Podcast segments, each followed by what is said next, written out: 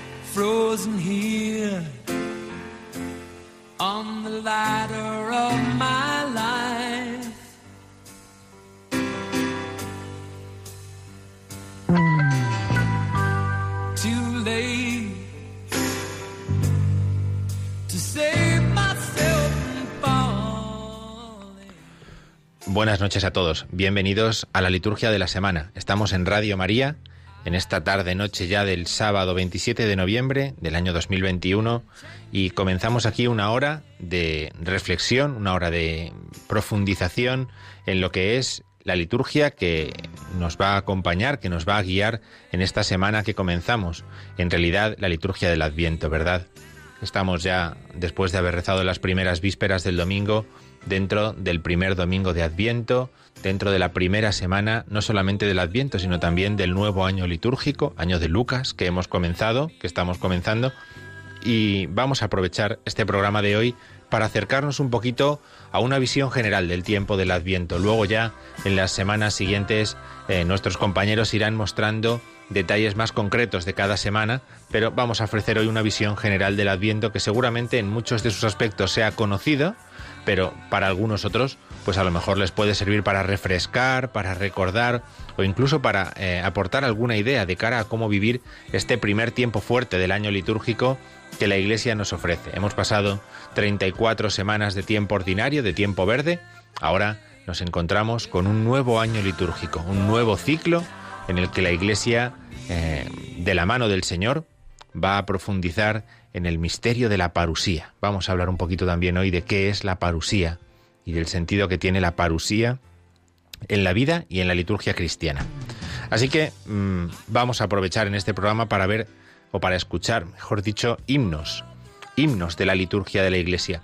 No son las canciones que habitualmente escuchamos en nuestras parroquias, no son los cantos que estamos acostumbrados a cantar o a escuchar eh, cuando vamos a misa eh, en nuestra parroquia en los domingos de Adviento o en los días de feria del Adviento, pero son textos venerables, textos antiguos, textos con profunda enseñanza teológica de aquella fe que profesamos. Así que vamos a aprovechar para comenzar, vamos a aprovechar para comenzar eh, con uno de ellos antes de entrar en la liturgia de la semana, a comentar qué es lo que la Iglesia nos va a ofrecer en esta primera semana del, del Adviento. Vamos a acercarnos primero a escuchar un himno, Verbum Supernum Prodiens, es decir, oh Verbo Divino engendrado como luz que sale del Padre. Vamos a escuchar un himno antiguo, propio del tiempo del Adviento, que nos va a explicar un poquito cómo el Señor viene como remedio del mundo. Lo escuchamos y después lo traducimos del latín, del latín al español y comentamos un poquito para introducir el tema que tenemos hoy. verbum supernum prodiens, a patre olim exiens, qui natus orbis subvenis, cursu declivi temporis. Illumina nunc pectora, tuo quamore concrema, audito ut preconio, sind pulsa tandem lubrica. Iudexque cum post aderis, primari facta pectoris, redens vicem pro abditis, justisque regnum pro bonis. Non demum hac temur malis, pro qualitate criminis, sed cum bea... Oh Verbo Divino, engendrado como luz que sale del Padre, nacido para remediar al mundo en el decurso del tiempo que pasa. Ilumina ahora nuestros corazones y enciéndelos con tu fuego, de modo que al escuchar el anuncio de la buena nueva, consigan desterrar toda vileza.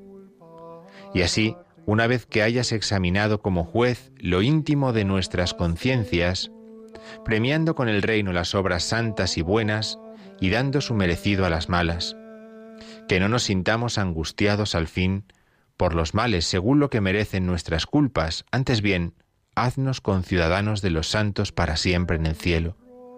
Gloria a Cristo, Rey clementísimo, y también al Padre, con el Espíritu Paráclito, por los siglos de los siglos. Amén. Este himno, este himno, Verbum Supernum Prodiens, es uno de los himnos que la Iglesia tradicionalmente canta en el tiempo del Adviento y nos sirve para ver cómo algunos aspectos de los que vamos a remarcar después aparecen ya aquí. El Cristo como juez, el Cristo que viene a remediar el mal del mundo, el Cristo que viene a cuidar, a, apoyar a los hombres, el Cristo que viene a liberar de la angustia, que es algo que vamos a escuchar en este primer domingo del tiempo del Adviento. Bien, vamos a comenzar a, comenzar eh, a comentar la liturgia de la semana, la liturgia de esta primera semana del tiempo del Adviento, que estamos comenzando ya con las primeras vísperas. Como decíamos al principio, nos encontramos en el año de Lucas y por lo tanto el evangelista Lucas va a marcar también los relatos evangélicos dominicales, como el que vamos a escuchar mañana mismo. Un relato que tenemos muy cercano, que hemos escuchado en estos días previos en el Evangelio eh, ferial y que nos habla precisamente de los signos al final de los tiempos, en los signos celestes, el sol, la luna, las estrellas, la angustia de los hombres y el miedo y la ansiedad. Y en todo esto el Señor dice, levantaos, alzad la cabeza, se acerca vuestra liberación. Esta es la, el importante mensaje que el Señor deja a los discípulos. Estad siempre despiertos, pidiendo fuerzas para escapar de todo lo que está por venir y manteneros en pie ante el Hijo del Hombre. Bien, eh, el evangelista lo que nos dice es algo que es muy típico de este tiempo eh, que, estamos viviendo del Adviento y es la referencia a la segunda venida del Señor, a la parusía. Venida en griego es parusía, ¿verdad? A su vuelta. Por eso eh, el evangelista Lucas es el que nos va a marcar el primer domingo del Adviento. La profecía de Jeremías, que escucharemos en la primera lectura, viene a anunciar un vástago legítimo que va a hacer justicia. Va a hacer justicia. Fíjense cómo el Adviento nos trata, nos presenta a un Cristo que viene a hacer justicia, un juez, ¿verdad? Es algo muy cercano a lo que celebrábamos el domingo pasado en Cristo Rey y es algo que nos encontramos también de nuevo en esta eh, en este tiempo del Adviento. No es una idea extraña a la fe cristiana, al contrario, es una certeza, eh, es algo eh, habitual el ver cómo la Iglesia espera que Cristo vuelva eh, para juzgar benévolamente, para juzgar de la manera superior a lo que nosotros podríamos imaginar a todos los hombres, ¿verdad? Y lo confesamos así en el credo y por lo tanto así también lo, reconocemos en las lecturas de la palabra de Dios en estos domingos. El salmo que vamos a escuchar en la misa dominical es el Salmo 24. A ti, Señor, levanto mi alma. Luego vamos a escuchar este mismo salmo cantado porque este es el texto típico del principio del Adviento. El Adviento supone levantar el alma a Dios. ¿Eh? Levantaos, alzad la cabeza, se acerca vuestra liberación. Y con el Salmo 24 la Iglesia desde muy antiguo comienza el adviento. A ti, Señor, levanto mi alma. Este precioso salmo que después escucharemos es el que vamos a escuchar mañana en la misa dominical y que nos da el tono espiritual para que el cristiano entre en el tiempo del adviento. No se entra en el tiempo del adviento de otra forma, se entra levantando el alma al Señor. Prestemos atención mañana cuando vayamos a misa a este salmo, que a veces el salmo nos pasa un poco desapercibido y sin embargo en los tiempos fuertes nos va a dar un tono fundamental para entender lo que estamos celebrando. La primera carta a, los tesalonicenses, de la que escucharemos algunos versículos en la segunda lectura, ya anuncia también que Cristo tiene que volver. Cuando venga Cristo, cuando vuelva Cristo, el Señor nos afianzará por eso no tenemos que tener miedo, que decía el Evangelio. Él nos va a afianzar para su venida. Toda la primera semana del Adviento va a ir mostrando cómo Cristo, que ha comenzado el cumplimiento de las Escrituras en su primera venida, lo llevará a plenitud en su segunda venida. Este es el tema de todas las lecturas del ciclo ferial de la primera semana del tiempo del Adviento.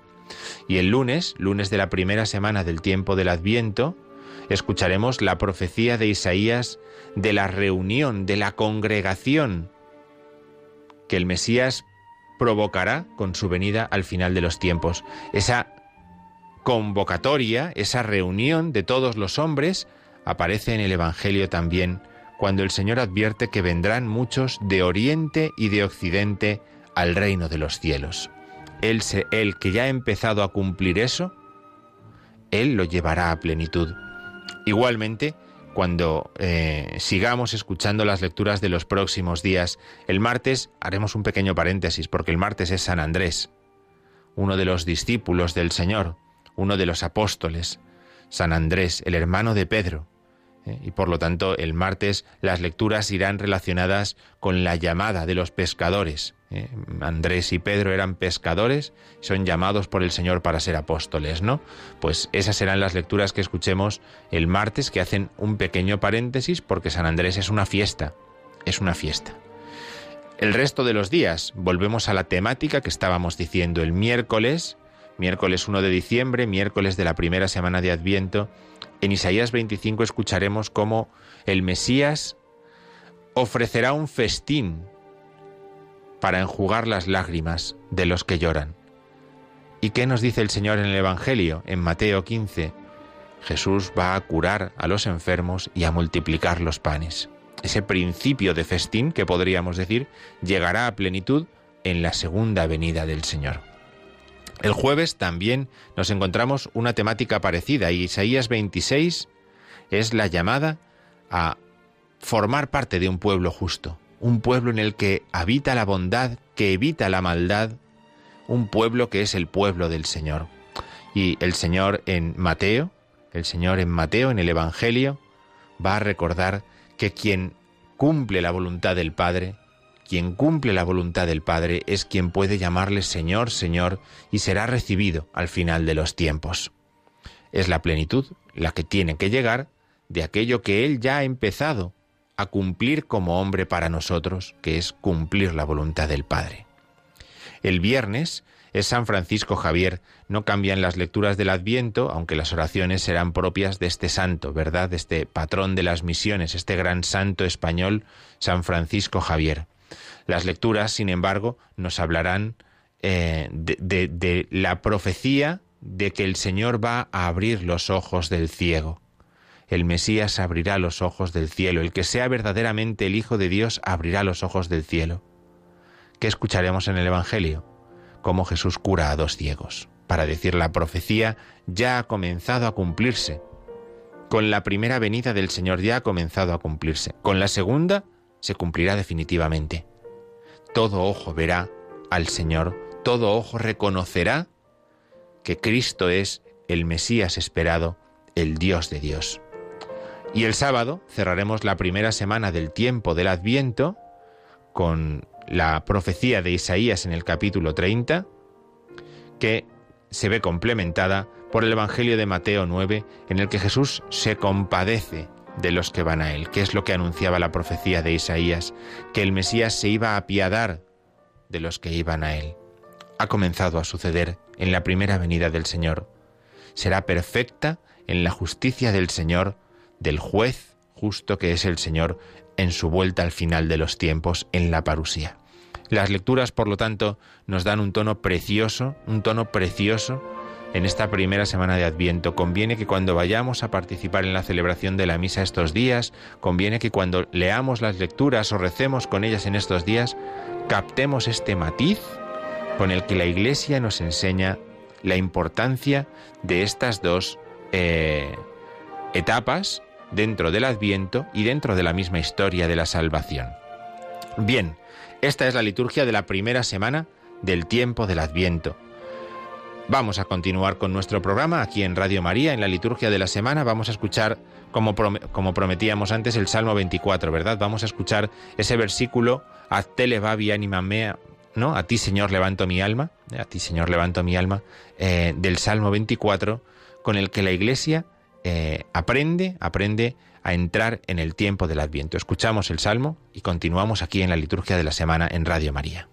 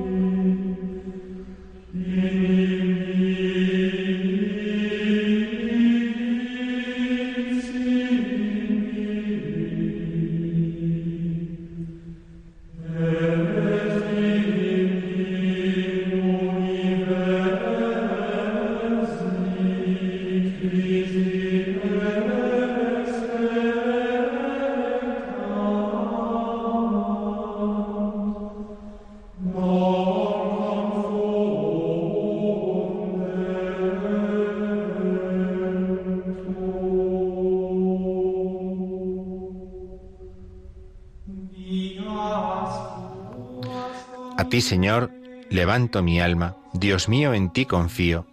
No sea confundido, no triunfen de mí mis enemigos. No hay confusión para el que espera en ti. Muéstrame tus caminos, Señor, enséñame tus sendas. Este es el Salmo 24. Este salmo es el canto típico, típico para comenzar el Adviento. Nos viene fenomenal escucharlo en esta tarde y nos viene fenomenal porque es en el ciclo C en el que nos encontramos el salmo responsorial de la primera eh, de, la, de la misa del primer domingo de Adviento. A ti, Señor, levanto mi alma. Fíjense en, el detalle de que eh, para empezar el tiempo del Adviento, eh, el, salmo empieza con una A, a te levavi, esa gran A inicial, la primera letra del alfabeto es un signo de Cristo, como alfa, eh, aquel que es el origen de todo. En el origen del tiempo del Adviento también del año litúrgico de la Iglesia, Cristo es presentado como el Alfa, como aquel al que levantamos nuestra mirada, como decíamos antes, precisamente por eso, porque lo que queremos es entrar en el tiempo del Adviento, entrar en este nuevo ciclo y hacerlo con el espíritu atento, con el espíritu preparado. Bien, pues este a te animam meam, a ti Señor levanto mi alma, eh, es un canto típico del tiempo del Adviento. Vamos a aprovechar, vamos a aprovechar ya que eh, nos reunimos en esta tarde en la que comenzamos el Adviento, precisamente para eso, para hablar un poquito del tiempo del Adviento. La Iglesia primitiva tenemos que tener en cuenta, por acercarnos un poco a la historia del Adviento, tenemos que tener en cuenta que la Iglesia primitiva no conoció como fiesta nada más que la Pascua. La Pascua semanal, el domingo, y la Pascua anual ya entrado el siglo II, no antes, ¿no?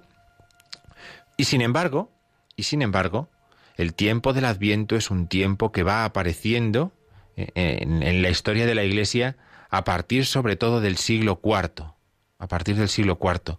Antes no hay propiamente un tiempo eh, de cuatro semanas tan reglado como tenemos nosotros ahora. No siempre ha sido así, claro. Al principio solamente se celebraba la Pascua, después entra el ciclo, no el ciclo, la fiesta de la Navidad, ¿verdad? Eh, ya es posterior, siglo III, siglo IV también, ¿no? Y en, el siglo IV, a finales del siglo IV, en la Galia y en Hispania, ¿eh? en lo que sería hoy en Francia y en España, aparece un tiempo eh, de lo que nosotros llamamos ahora un adviento, porque a finales del siglo IV hay una preparación para la fiesta de la Navidad. La fiesta de Epifanía se prepara de una forma especial porque en Epifanía se bautizaba. Tampoco eh, antes era como es ahora, que vamos a la parroquia y le decimos al, al, al párroco, padre, que queremos bautizar a mi hijo o a mi nieto que, que, ha nacido, ¿cuándo podemos hacerlo? Y en unas semanas se puede hacer, ¿no? Antiguamente, el bautismo del Señor y la noche de Pascua, ¿no? Entonces estos tenían, era un tiempo de preparación un tiempo de preparación de varias semanas ¿eh? para el bautismo en Epifanía. En el año 381 concilio, una reunión de obispos en Zaragoza, ¿eh? que ya advierte de que los cristianos vayan a la iglesia desde el 17 de diciembre y hasta Epifanía, y sea un tiempo de ascesis, de oraciones frecuente, frecuentes y de reuniones de los cristianos está mandado. Ya hay, ven, ya hay una primera forma de reunirse. Un siglo después, en la Galia, eh, tenemos noticia de un ayuno de San Martín que preparaba para la Navidad, un ayuno de San Martín que se llamaba. Y en el eh, rito romano, en el adviento romano, eh, ya estamos situándonos en la segunda mitad del siglo VI.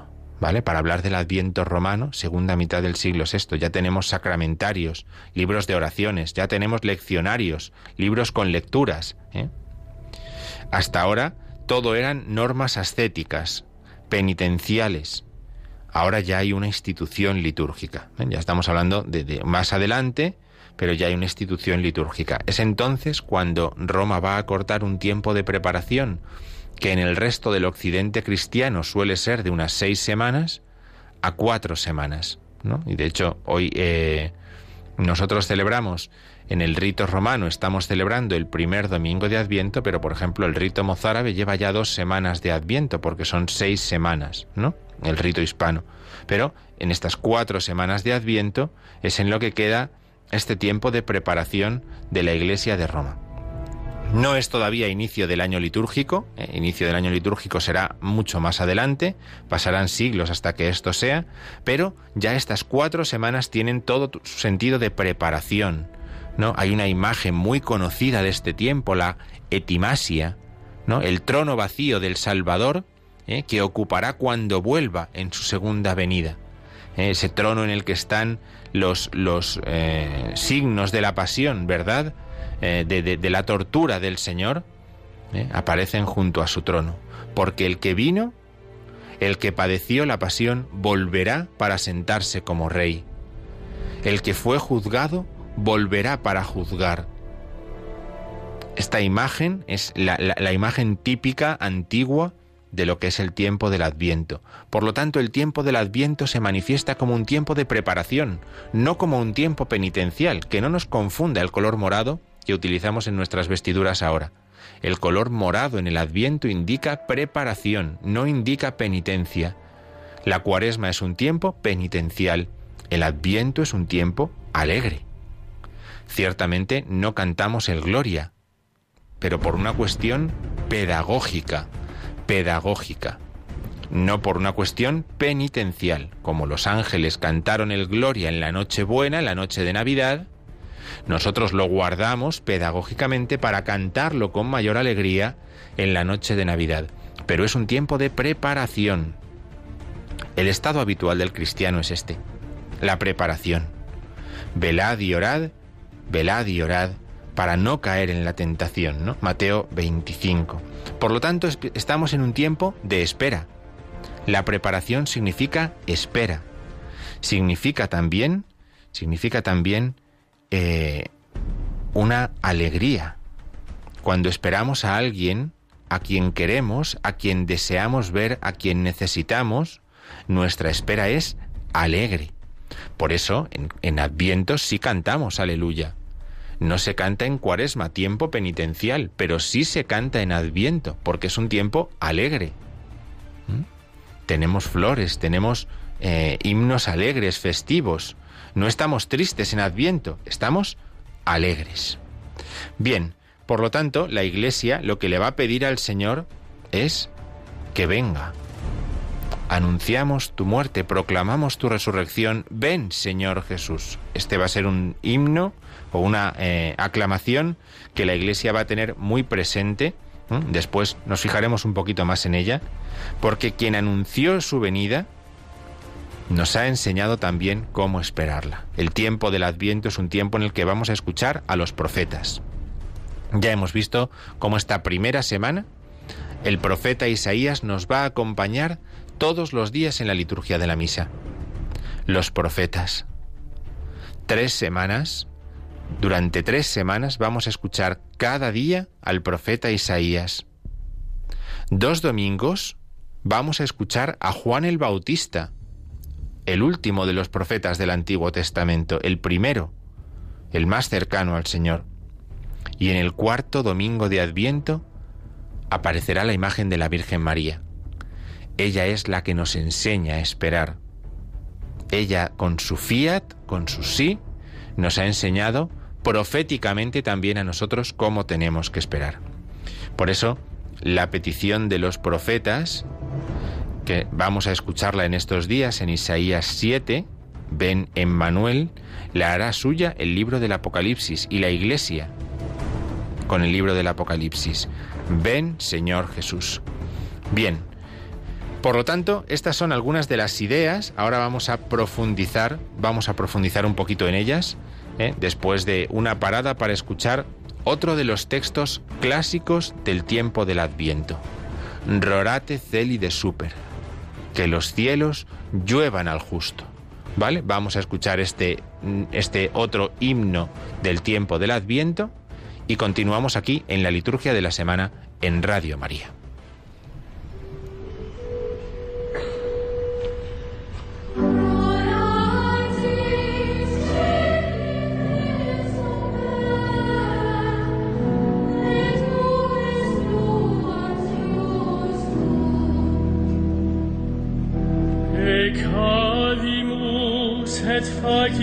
domus tanquam immundus nos ececidimus, quasi folium universi, et iniquitates nostre quasi vecus absolerunt nos, abscondisti faciem tu,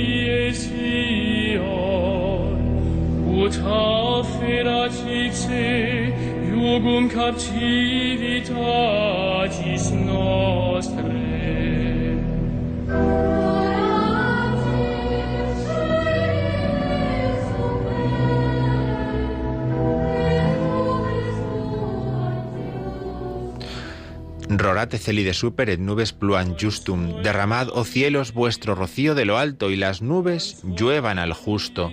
No te enfades, Señor, ni te acuerdes de la iniquidad. He aquí que la ciudad del santuario quedó desierta, Sión quedó desierta, Jerusalén está desolada, la casa de tu santidad y de tu gloria donde nuestros padres te alabaron. Pecamos y nos volvimos como los inmundos y caímos todos como hojas, y nuestras iniquidades como un viento nos dispersaron. Ocultaste de nosotros tu rostro y nos castigaste por mano de nuestras iniquidades.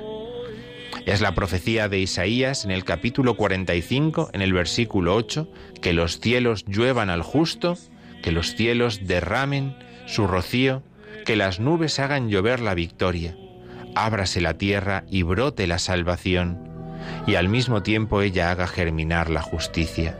Soy yo el Señor la causa de todo eso. A esta profecía luego se le juntan otras, que son las que componen estas estrofas de este típico canto del adviento. Todos lo hemos escuchado montones de veces, que los cielos lluevan al justo. El Dios de los cielos que venga a la tierra. Estamos hablando de una imagen preciosa para hablar de la encarnación. El cielo se une con la tierra, lo divino con lo humano.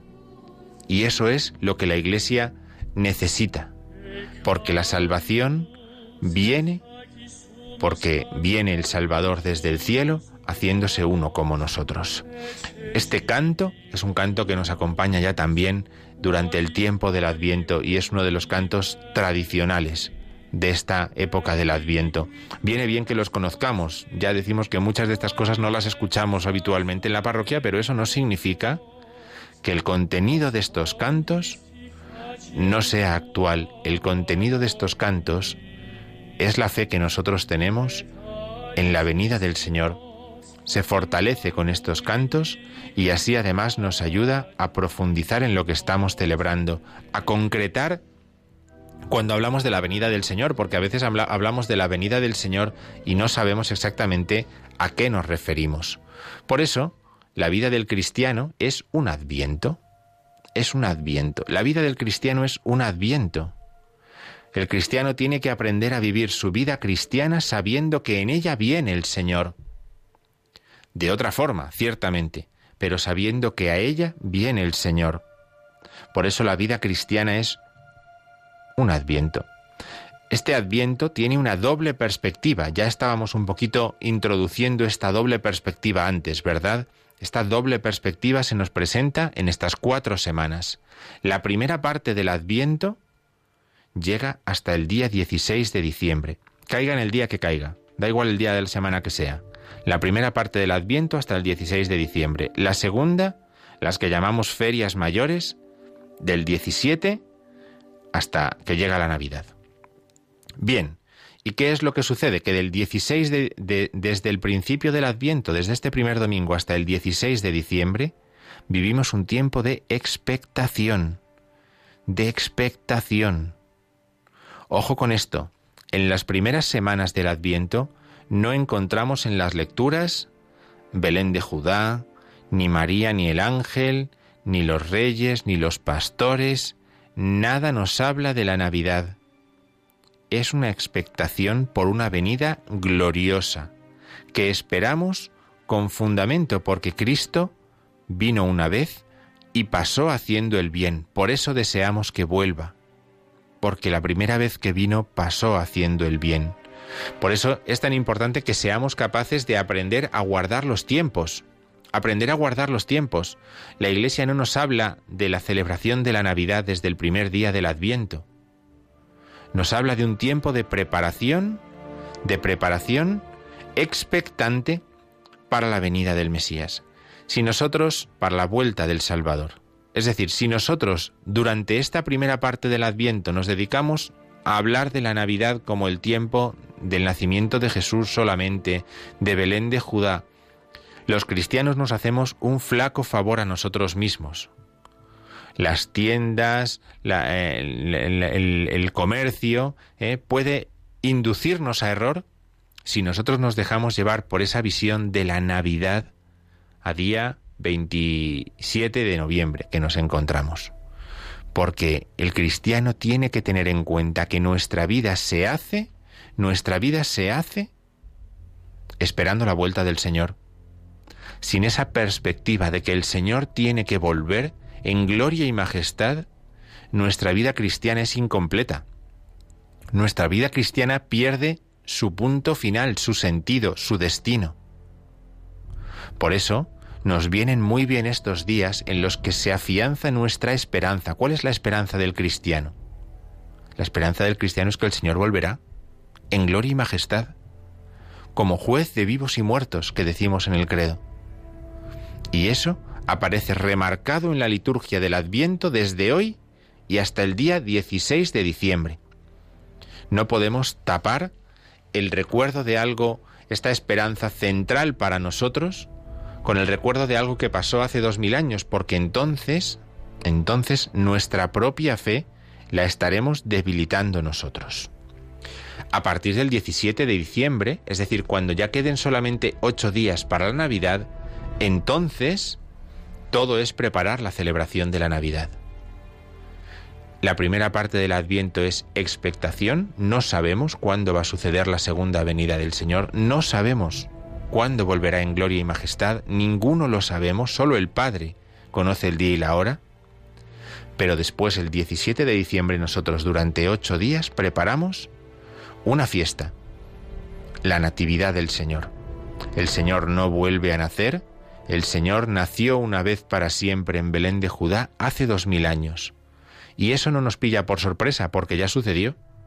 No tenemos que estar expectantes ante algo que no sabemos cuándo va a suceder. Tenemos que estar contentos porque vamos a festejar algo que ya sucedió. Y durante una octava, desde el día 17 de diciembre, la Iglesia prepara la fiesta de la Navidad, de la primera venida del Señor en carne mortal. Una fiesta que luego va a prolongar durante ocho días, una octava previa y una, y una octava posterior. Seguro que alguno puede estar pensando, pues justo lo mismo que hacemos en Semana Santa. La Pascua del Señor la preparamos durante una octava desde el Domingo de Ramos y la prolongamos durante una octava hasta el segundo Domingo de Pascua. Justo. La copia, el reflejo de lo que hacemos en Pascua es lo que hacemos en la Navidad. Pero si le damos tiempo, si le damos a cada tiempo su momento, entonces vamos saboreando todo esto y vamos viendo el adviento como lo que es. Si la primera parte del adviento está marcada por una espera misteriosa de cumplimiento, ¿eh?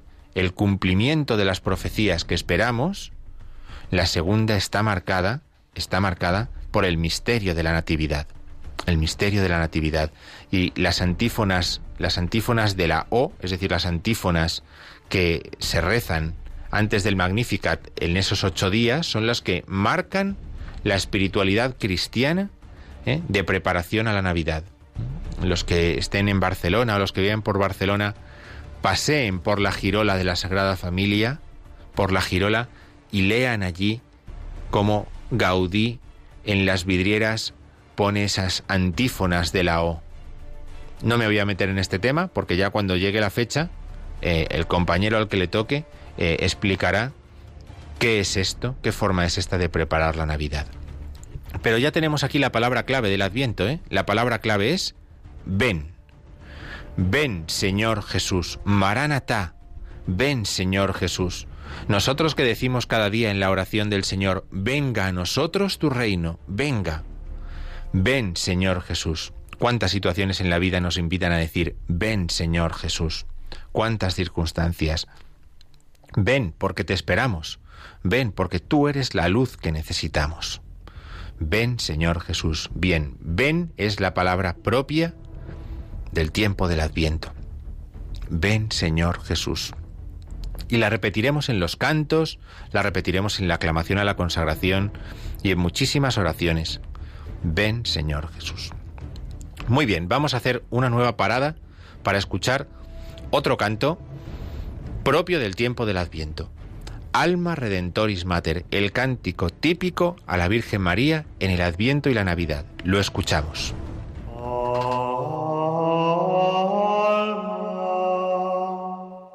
Redemptoris Mater, que per via celi porta manes, et stella maris, succurre cadenti, surgere qui curat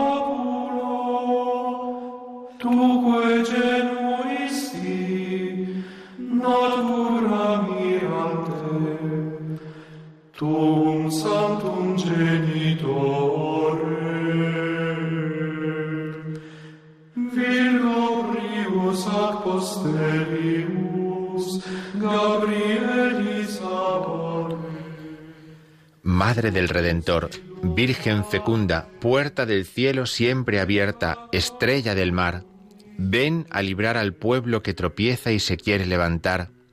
Ante la admiración de cielo y tierra engendraste a tu santo Creador y permaneces siempre virgen.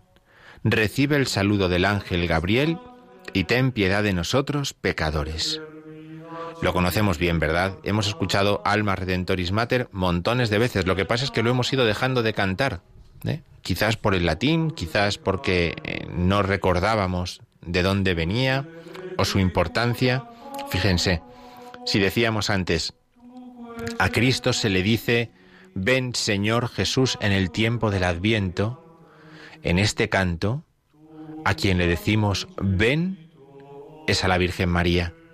Aquella que nos ha traído al Salvador, es a la que le decimos, ven a librar al pueblo que tropieza y se quiere levantar. ¿Eh? En este canto, donde se nos explica también el misterio de la redención, la Virgen fecunda, la puerta del cielo, la estrella del mar, necesitamos de su venida, que ella nos traiga al Redentor, que ella nos dé al Salvador, que ella que lo acompañó, lo anunció en su primera venida, lo acompañe también proféticamente cuando vuelva al final de los tiempos. Por eso este Alma Redentoris Mater es el canto típico a la Virgen María en el Adviento y en la Navidad. En el Adviento y en la Navidad. Podemos aprovechar para recordarlo en estos días, para recordarlo, para escucharlo, buscarlo en, Google, ¿no? Buscarlo en YouTube, ¿eh? Y, volver a escucharlo como estamos haciendo nosotros ahora, para recordar que lo que la Iglesia confiesa sobre María está aquí contenido. Se nos explica en buena parte en cantos como estos.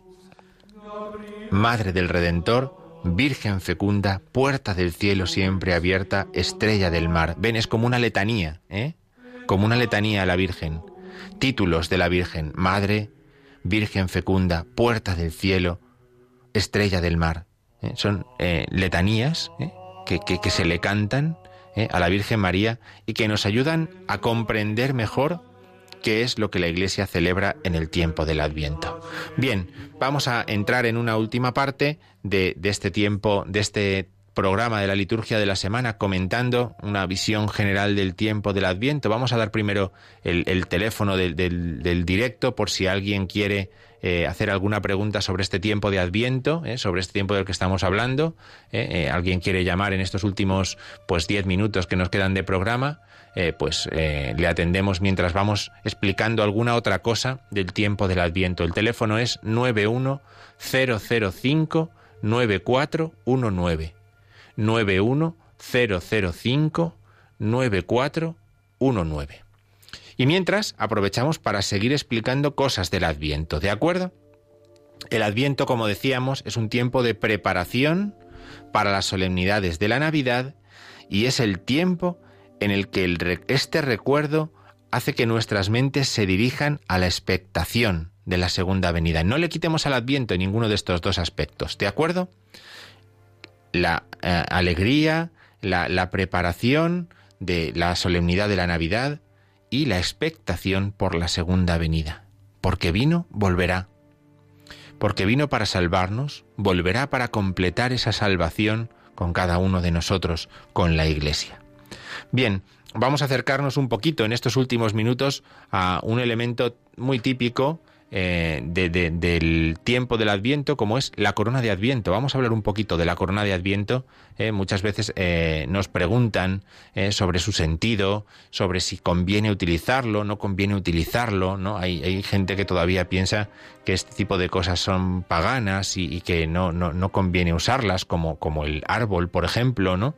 El árbol de Navidad. Pensemos por un momento que nosotros tenemos un libro litúrgico que se llama el bendicional, en el que tenemos una oración para bendecir la corona de Adviento. para bendecir la corona de Adviento o para bendecir el árbol de la Navidad. ¿eh? Y por lo tanto eso significa que la Iglesia no ve nada malo en ello, sino al contrario, que se sirve de estos signos para eh, profundizar en la certeza, en la verdad ¿eh? de lo que nosotros confesamos en estos días. No tenemos demasiadas noticias acerca de su origen propiamente, aunque sí sabemos que los pueblos antiguos eh, romanos y germánicos utilizaban como un conjuro en sus hogares por el miedo a que el sol desapareciera para siempre en, el invierno y con el sol desapareciera la vida, eh, pues adornaban sus hogares con, una corona que, compuesta de hojas verdes que, que tenía la forma del sol, de una esfera que anunciaba el retorno, el retorno de esta, de esta, de esta estrella, ¿no? que es el Sol. Vamos a hacer una pequeña interrupción para escuchar una pregunta. Juana de Valencia. Juana, buenas tardes o noches. Buenas tardes, buenas noches. Bueno, yo quería darle la enhorabuena porque me encanta el programa siempre. Ese, este programa me encanta mucho. Cuando lo hace esto me gusta mucho más pero de todas formas lo que quiero decir más que todo es que los tenemos que ser conscientes de la falta que nos hace la formación a los cristianos porque hacemos muchísimas cosas de rutina y porque se han hecho siempre nos hace falta formación y raíz para poder mm, apreciar bien, darle gracias a Dios y, ser testigos de lo que Dios es en nosotros. Muy bien, pues justo eso es lo que estamos intentando ofrecer en Radio María y en particular aquí, ¿verdad? En este programa, en la liturgia de la semana, un poquito de formación también que nos ayude a, pues, lo, lo que usted decía, a vivir cristianamente ¿eh? y también a que las fiestas que vienen, pues sepamos cómo afrontarlas, ¿verdad? Muchas gracias, Juana.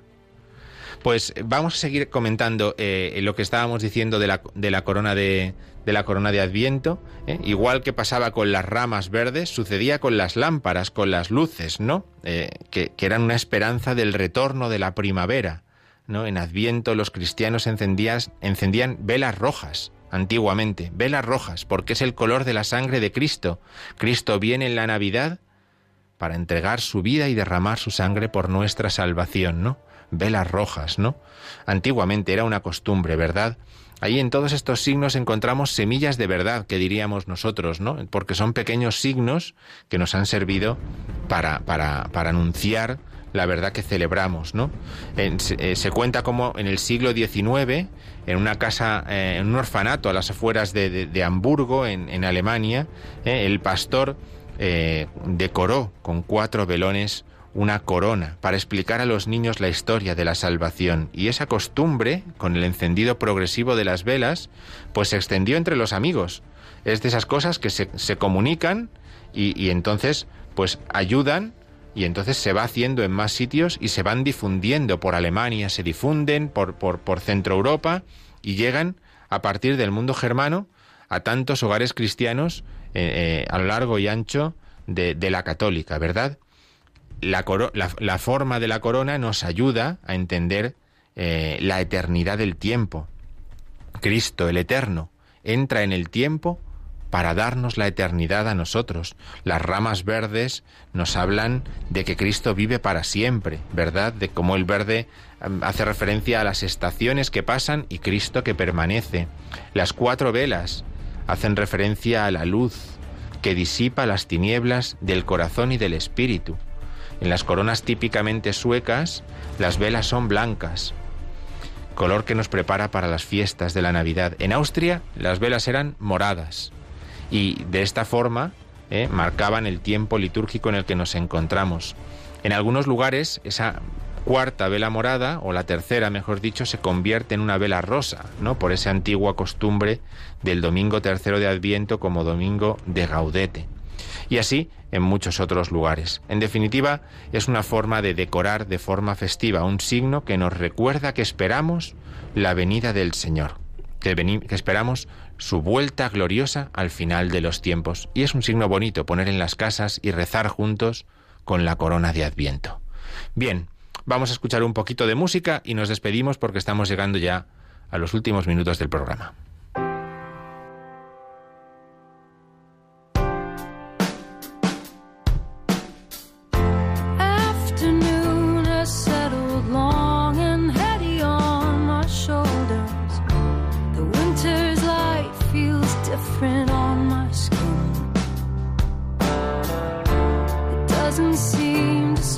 As far below the surface. So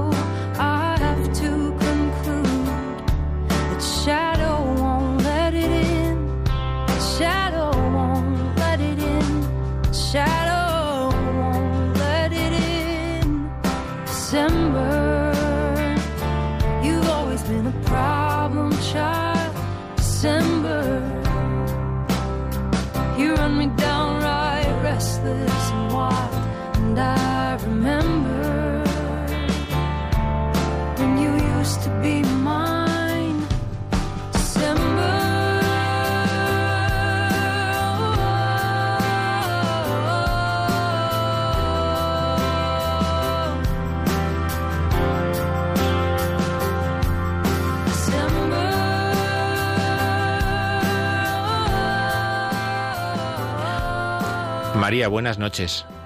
Buenas noches. Enhorabuena por el programa, porque no había oído este programa así de esta manera. Pero yo oigo Radio María muchísimo. Me conozco todos los programas, pero hoy mm, lo he oído muy bien y me ha gustado muchísimo.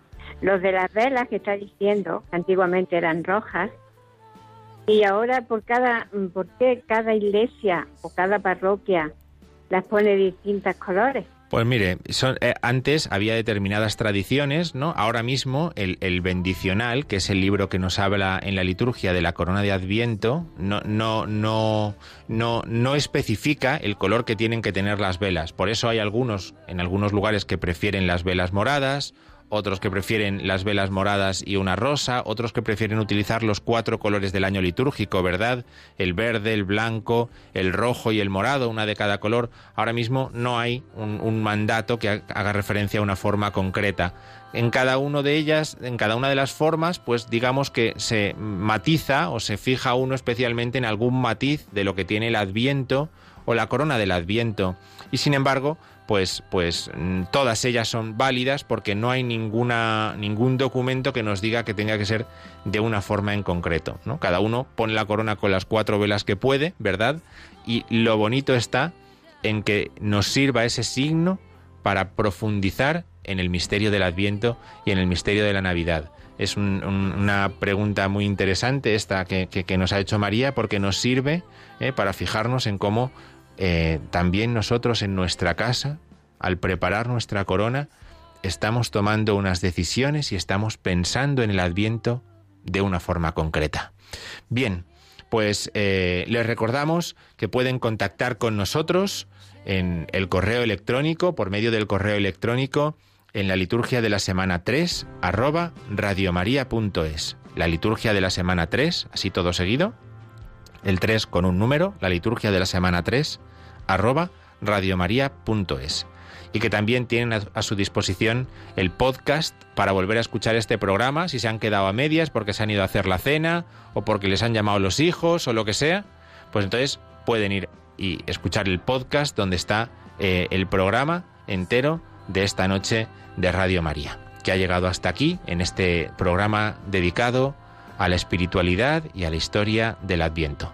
Muchas gracias a todos por su atención y que pasen muy buenas noches.